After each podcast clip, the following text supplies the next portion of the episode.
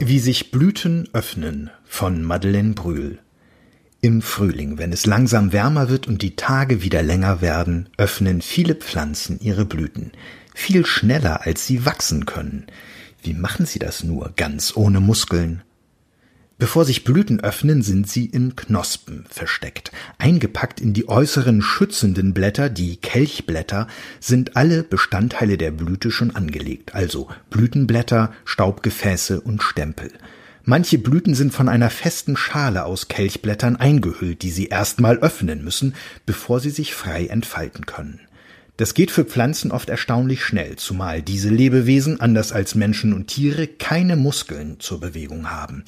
Stattdessen nutzen Pflanzen gleich mehrere verschiedene Bewegungsweisen, zum Beispiel über Wasserdruck und unterschiedlich starkes Wachstum. Natürlich haben diese beiden Arten unter Wissenschaftlern komplizierte Bezeichnungen. Sie heißen Turgor-Veränderungen und differenzielles Wachstum. Wie funktionieren sie genau? Alle Lebewesen bestehen aus Zellen, manche, die allerkleinsten, aus einer einzigen, erwachsene Menschen aus unvorstellbar vielen, nämlich 30 Billionen Zellen. Alle diese Zellen sind mit Flüssigkeit gefüllt und sie können unterschiedlich prall gefüllt sein. Turgor nennt man den Druck, den Flüssigkeit in den Zellen auf die Zellwände ausübt. Je mehr Flüssigkeit sich in einer Zelle befindet, umso größer ist der Druck in dieser Zelle. Das kann man sich ähnlich vorstellen wie bei einer Wasserbombe. Je mehr Wasser in eine Zelle eindringt, umso mehr dehnt sie sich aus und wird größer. Dabei schiebt sie benachbarte Zellen, in denen sich weniger Wasser befindet, zur Seite. Wenn sich nun bei Pflanzen viele Zellen in den Blütenblättern gleichzeitig mit Wasser füllen, werden die Blütenblätter größer und schieben die Kelchblätter zur Seite. Die Blüte öffnet sich. Übrigens funktioniert das auch andersherum. Sinkt der Turgor in den Zellen der Blütenblätter, schließt sich die Blüte. Manche Pflanzen, zum Beispiel Gänseblümchen, schließen ihre Blüten jede Nacht. Der zweite viel genutzte Bewegungsmechanismus bei Pflanzen Nochmal. Der zweite viel genutzte Bewegungsmechanismus bei Pflanzen ist differenzielles Wachstum. Differenz heißt Unterschied. Es bedeutet also, dass die Blüte in verschiedenen Bereichen unterschiedlich schnell wächst.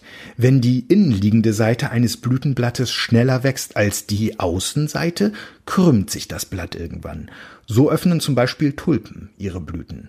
Das wussten Wissenschaftler nicht etwa schon seit Ewigkeiten, sondern es wird auch in unserer Zeit noch erforscht. Vor zehn Jahren zum Beispiel haben die amerikanischen Wissenschaftler Lakshmi Narayanan Mahadevan und Haiji Liang dieses Phänomen bei Lilien beobachtet. In einem Experiment haben sie die Knospen vier Tage lang jede Minute fotografiert, bis die Blüten vollständig geöffnet waren und in manche Knospen haben sie feinste Schnitte gemacht, um zu schauen, wie das die Blütenöffnung beeinträchtigt. So fanden sie heraus, dass die Blütenblätter an den Rändern doppelt so schnell wachsen wie in der Mitte der Blütenblätter. Das sorgt dafür, dass der Druck in der Knospe immer größer wird, bis diese schließlich aufbricht und sich die Blätter entfalten. Das ist übrigens nicht nur für Wissenschaftler interessant, die sich mit Pflanzen beschäftigen. Auch Forscher, die Dinge entwickeln wollen, die sich selbst entfalten können sollen, schauen ganz genau hin, was die Natur ihnen vormacht. Musik